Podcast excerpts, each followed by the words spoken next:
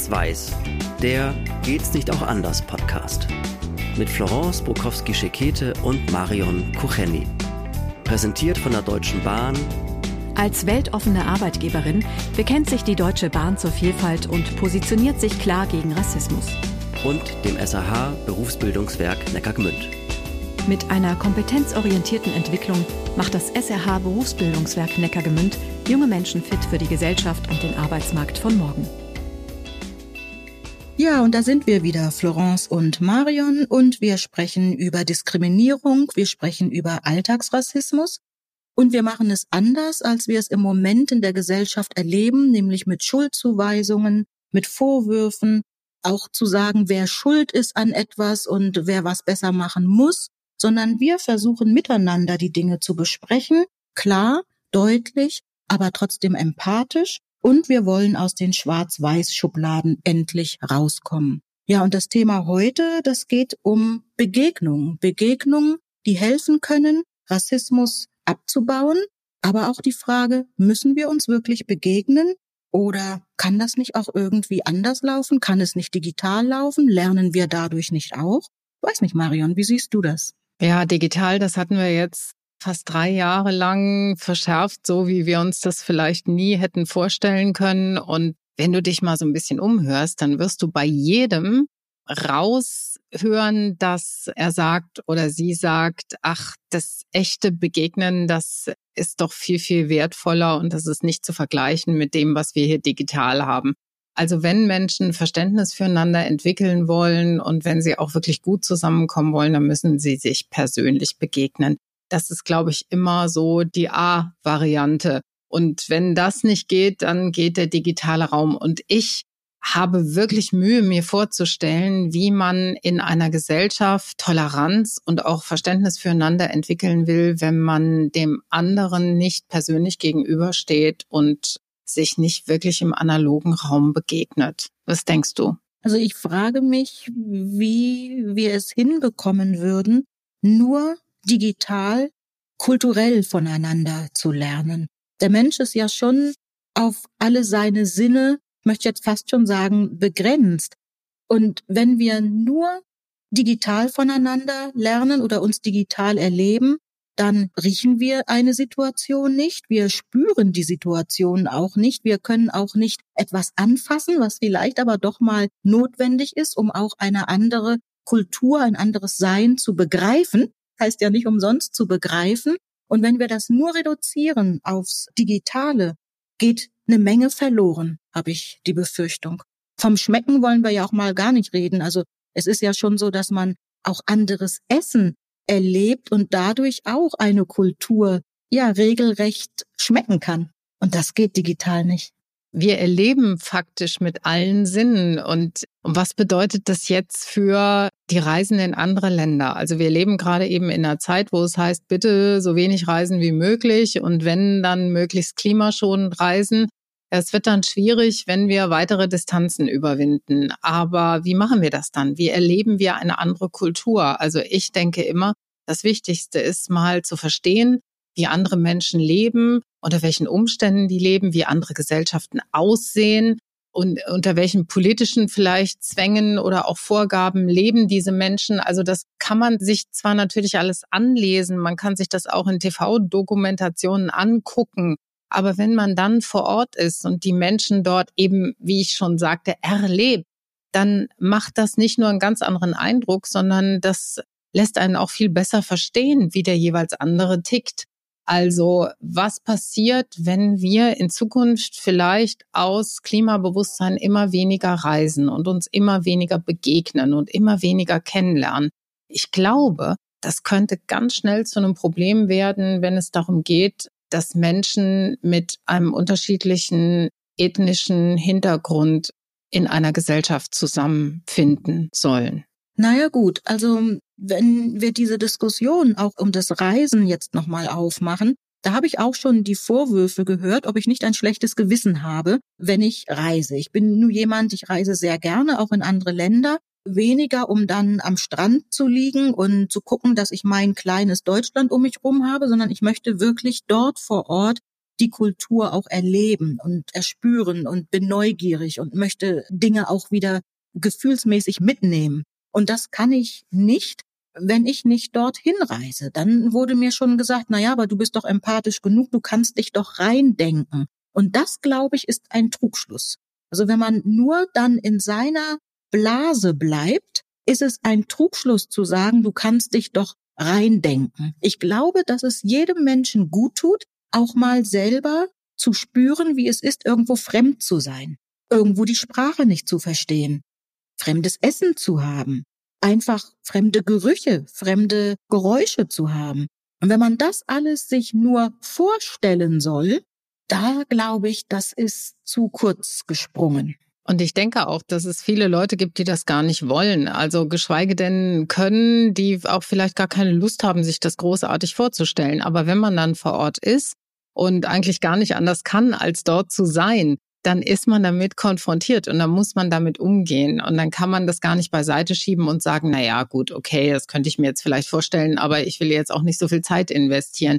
Also ich bin ja ein großer Fan von, wenn wir schon mal bei klimatechnischen Reisemöglichkeiten sind. Ich bin ja ein großer Fan von Bildungsreisen und von solchen Austauschprogrammen, also wie es bei Jugendlichen ganz oft ist, ja. Also, dass man wirklich gezielt in ein Land fährt, nicht einfach, um sich dort an den Strand zu legen und möglichst deutsches Bier und deutsches Essen zu haben, sondern wirklich in dieses Land fährt, dort den Menschen begegnet und sich auch mit ihnen austauscht, sie kennenlernt und auch wirklich einen Eindruck davon gewinnt, wie das Leben dort ist, ja. Und zwar geführt, gezielt, geleitet. Und das wäre so eine Sache, von der ich hoffe, dass sie auch diese ganze Diskussion jetzt um das Fliegen und um Fernreisen überlebt. Also Bildungsreisen ist ein toller Begriff. Das ist etwas, das gefällt mir.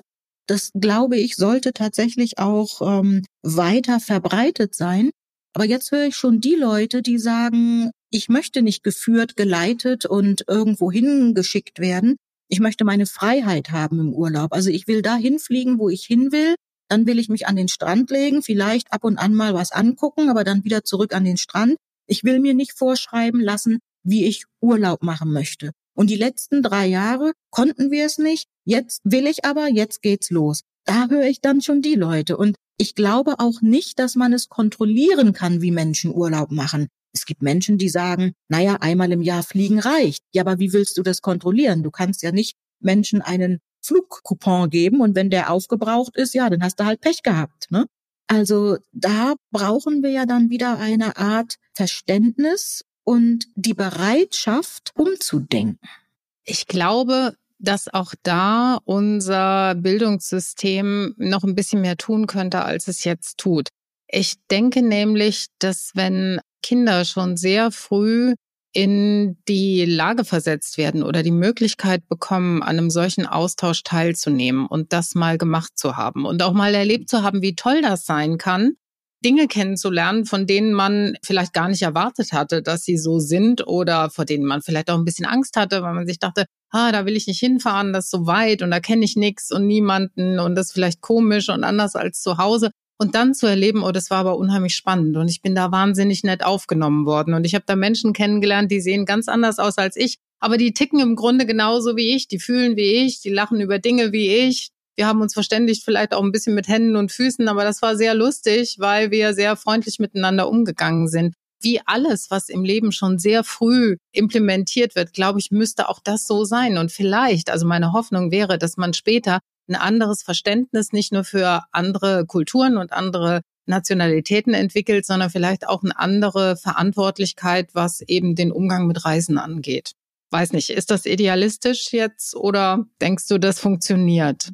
Ja, vielleicht die jüngere Generation, ja, das ist möglich, weil die ja auch so sehr uns andere ältere Generation ja anmahnt und sagt, ihr müsst aufpassen, äh, unser Planet macht das alles nicht nicht so mit. Also ich hoffe, dass die, die jetzt diese Mahnungen aussprechen und sich wirklich ja sehr vehement dafür einsetzen, dass die dann auch selber überlegen, wie gehe ich mit der Reisemöglichkeit um? Das hoffe ich sehr. Man kann natürlich auch schon innerhalb des eigenen Umkreises beginnen. Also gerade wenn ich jetzt hier in Deutschland auf Reisen gehe, da sehe ich zum Beispiel für mich nicht ein, dass ich von Frankfurt nach Hamburg fliege. Da sehe ich überhaupt gar keinen Sinn drin, sondern da setze ich mich in die Bahn und hoffe, dass alles gut geht, dass ich gut ankomme und habe ja noch den Vorteil, dass ich mich einmal reinsetze, dass ich arbeiten kann. Ich kann sogar noch ins Bordrestaurant gehen, wenn ich das möchte, komme dann gut wieder an, zumal ich für mich keine zeitliche Ersparnis darin sehe, zu fliegen, zum Flughafen zu fahren, einzuchecken. Dann, bevor der Flieger losgeht, dann sind wir in der Luft, bevor wir dann wieder am Gate sind. Dann ähm, muss ich raus. Und bevor ich dann in der Stadt bin, ich glaube, dass ich von Bahnhof zu Bahnhof genauso viel oder genauso wenig Zeit brauche. Also das ist für mich schon mal etwas, wo ich sage, da versuche ich meinen Beitrag zu leisten. Und auch das Auto öfter stehen zu lassen. Alles, was über einer Stunde ist, versuche ich nicht mit dem Auto zu machen. Und überdies hoffe ich ja immer noch darauf, dass also zum Beispiel im Flugverkehr, dass sich da irgendwie Kraftstoffe entwickeln lassen, die vielleicht auch nicht so sehr eben aus diesen fossilen Brennstoffen herausgespeist sind, sondern dass man versuchen kann, da irgendwelche Alternativen zu entwickeln, die ein bisschen umweltfreundlicher sind und ressourcenschonender sind zum Beispiel. Also ich hoffe da immer sehr auf die Technik, denn ich glaube insgesamt so ganz zurückgehen in die Zeit vor die großen Flugreisen, das werden wir nicht mehr können, weil unsere Welt ist so global vernetzt und es ist so viel von so vielem abhängig, dass wir diesen Schritt nicht mehr zurückgehen können. Also ist die Alternative natürlich ein größeres Bewusstsein dafür, was ist denn nötig und was ist vielleicht eher mal nicht nötig. Und alles, was man in Europa zum Beispiel mit der Bahn oder so erreichen kann, wo man eben kein Meer überqueren muss, da denke ich mir, ja, gut, dann muss man nicht unbedingt in die Luft gehen. Das sollte man sich vorher schon mal überlegen ich denke, am Ende wird es wahrscheinlich auf einen Mix herauslaufen. Aber deswegen sich die Möglichkeit zu versagen, sich zu begegnen, das würde ich für ganz schlecht halten. Ja, weil ich glaube, auch wenn viele junge Leute sagen, ach toll, wir sind doch digital und wir werden bald hier virtual reality mäßig noch ganz anders miteinander agieren können und so. Also da wird irgendwie auch die Digitaltechnik ganz weit voranschreiten ich glaube trotzdem nicht wirklich daran, dass das das analoge Miteinander ersetzen kann. Wir sind eben natürlich bei dem Urlaub geblieben. Mir fällt gerade noch ein, dass wir an die Geschäftsreisen noch gar nicht gedacht haben. Und die großen Firmen, glaube ich, sind da schon wirklich vorangegangen, indem sie sagen, nicht jede Konferenz muss tatsächlich live vis-à-vis -vis gemacht werden, sondern die können wir digital machen. Also wenn es um Informationsaustausch geht, wenn es um eine Stunde Business geht, muss ich nicht drei Tage dafür aufbringen. Nämlich einen Tag hinfliegen, einen zurück und an dem einen Tag, der in der Mitte ist, ist dann die einstündige Konferenz. Ich glaube, große Firmen haben da schon, sind da schon sehr im, im Vormarsch, was das angeht. Ich denke auch all das, wo es nur um reine Informationsvermittlung geht, also nur darum, dass man irgendwie organisatorische oder strukturelle Absprachen treffen muss. Ich denke, dass da das Digitale eine unglaubliche Erleichterung und auch eine unglaubliche Verbesserung ist. Aber darüber hinaus gibt es ja auch viele Meetings, Konferenzen, wo es mindestens genauso wichtig ist, dass die Menschen sich begegnen. Also mir fallen die großen Klimakonferenzen ein, sind aber auch die großen politischen Gipfeltreffen und so. Das könnte jetzt alles schriftlich, digital oder von mir aus auch am Telefon oder so abgemacht werden, was dort verhandelt wird. Aber was ist die zweite, die wichtige Ebene? Dass sich die ganzen Staatschefs mal persönlich in die Augen gucken können, ja, weil das eben am Ende auch garantiert, dass man vielleicht nicht sofort in irgendeine militärische Auseinandersetzung miteinander geht oder in irgendeine Aggression miteinander geht, weil wenn man weit voneinander weg ist, ist es viel einfacher. Also wenn man viel Distanz, räumliche Distanz zwischen sich hat, ist es viel einfacher, einen Konflikt eskalieren zu lassen wenn man den anderen schon mal persönlich vor sich hatte, dem schon mal die Hand gegeben hat und mit dem schon mal zu Abend gegessen hat, mit dem wird man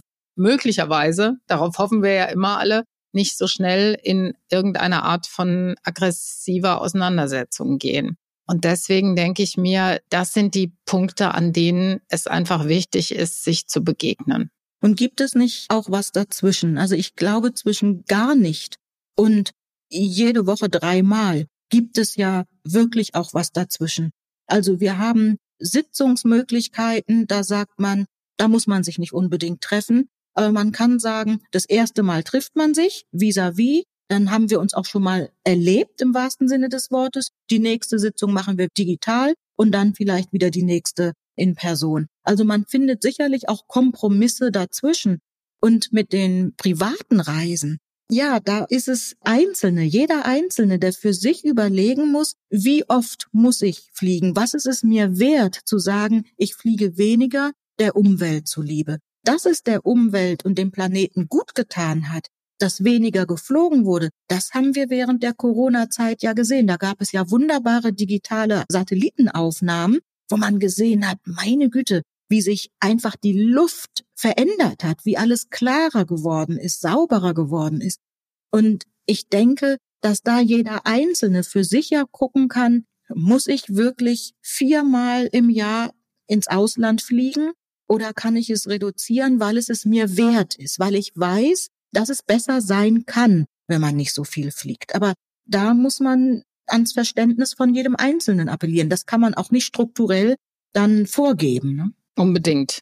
Und der Erde hat das ganz, ganz sicher gut getan. Die andere Frage ist, wie weit tut uns Menschen das gut und wo ist der Kompromiss, der für beide Seiten vielleicht tragbar sein könnte? Also wir sind in diesem Fall sehr gespannt auf eure Erfahrungen, auf eure Überlegungen, auf eure Ideen dazu. Lasst uns das gerne wissen. Wir sind auf allen Social-Media-Kanälen erreichbar.